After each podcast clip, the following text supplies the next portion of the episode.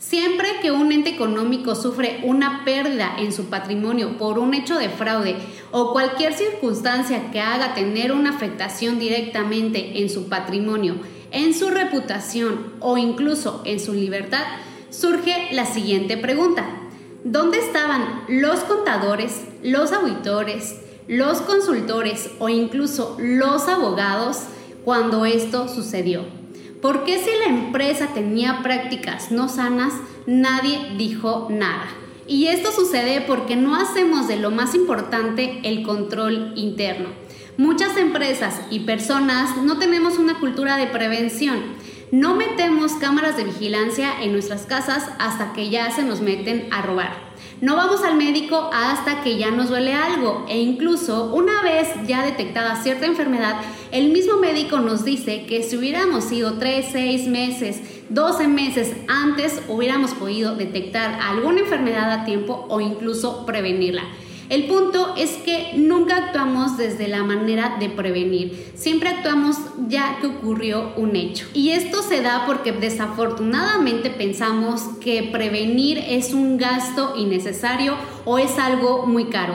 Sin embargo, actuar post muerte ante un delito económico sale mucho más caro. Y para esto, ¿qué es el control interno? El control interno en la prevención de delitos económicos se refiere al conjunto de procesos, políticas y estructuras con el propósito de identificar, mitigar y prevenir actividades delictivas con aspectos financieros y económicos. Este tipo de control busca salvaguardar los activos de una organización en el contexto de posibles delitos económicos como es fraude, malversación de fondos, lavado de dinero y aquellos comportamientos ilícitos de índole financiera. Establecer una cultura de control interno es esencial para que los controles operen de manera eficiente y se alineen a los objetivos de una organización. A continuación te voy a mencionar cinco claves que son importantes para fomentar una cultura de control interno eficiente. Número 1. Liderazgo ejemplar. Todos los líderes de una organización tienen que establecer un liderazgo positivo en términos de ética y comportamiento. En algún momento en donde yo tuve la oportunidad de laborar en una empresa para desarrollar en lo que hoy me apasiona, tuve la oportunidad de ver cómo el director general en una junta donde nos encontrábamos todos los contadores, auditores, consultores, operarios, etcétera, etcétera. En esa junta él se pasó al frente y dijo que él compartía todos los valores de la organización y que era cero tolerante al fraude y que invitaba a todo el mundo que si en algún momento veían que él tenía un comportamiento no ético, por favor pasaran a presentar su denuncia anónimo, anónima en el, en el canal de denuncia que tenían. Él estaba en ese momento dando un ejemplo positivo en términos de ética y comportamiento. Número 2. Formación y desarrollo. Asegúrate que todos los colaboradores de la organización estén debidamente capacitados para cumplir y comprender los controles internos establecidos. Número 3. Reconoce a todas aquellas personas que tengan un compromiso completamente excepcional en cuestiones de ética y con los controles internos. Establecer este tipo de reconocimiento hará que los estándares de control estén sumamente elevados. Número Inclusión en la toma de decisiones. Es importante que al momento de realizar los controles internos se incluya a los colaboradores.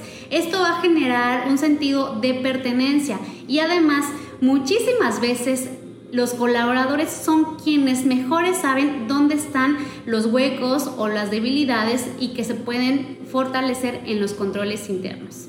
Y número 5, realiza auditorías internas y evaluaciones periódicas para garantizar que los controles internos se estén efectuando de manera correcta. Al enfocarte en estos aspectos, una organización puede empezar a tener una cultura de control interno efectiva.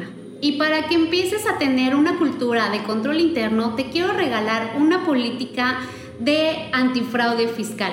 Sabemos bien que las políticas se tienen que definir de acuerdo a cada empresa, porque cada empresa tiene su propia naturaleza y es un traje a la medida. Y también existen políticas para cada rubro. Existen políticas para el rubro de ventas, para el rubro de compras, tesorería, contabilidad, etcétera, etcétera.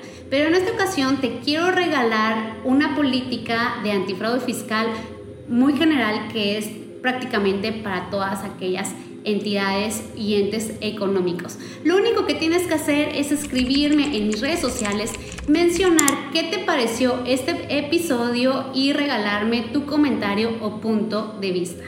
Obviamente también me tienes que compartir tu correo electrónico para hacerte llegar este regalo de esta política de antifraude fiscal. Yo soy Teresa Costa, soy contadora de profesión, especialista en la prevención de delitos económicos, certificada internacionalmente como experta antifraude. Espero que este episodio te haya sido interesante. Muchísimas gracias por escuchar. No olvides suscribirte y compartir si crees que este episodio le puede aportar algo a alguien más. Muchísimas gracias por estar y estamos de vuelta en el siguiente episodio. Un beso.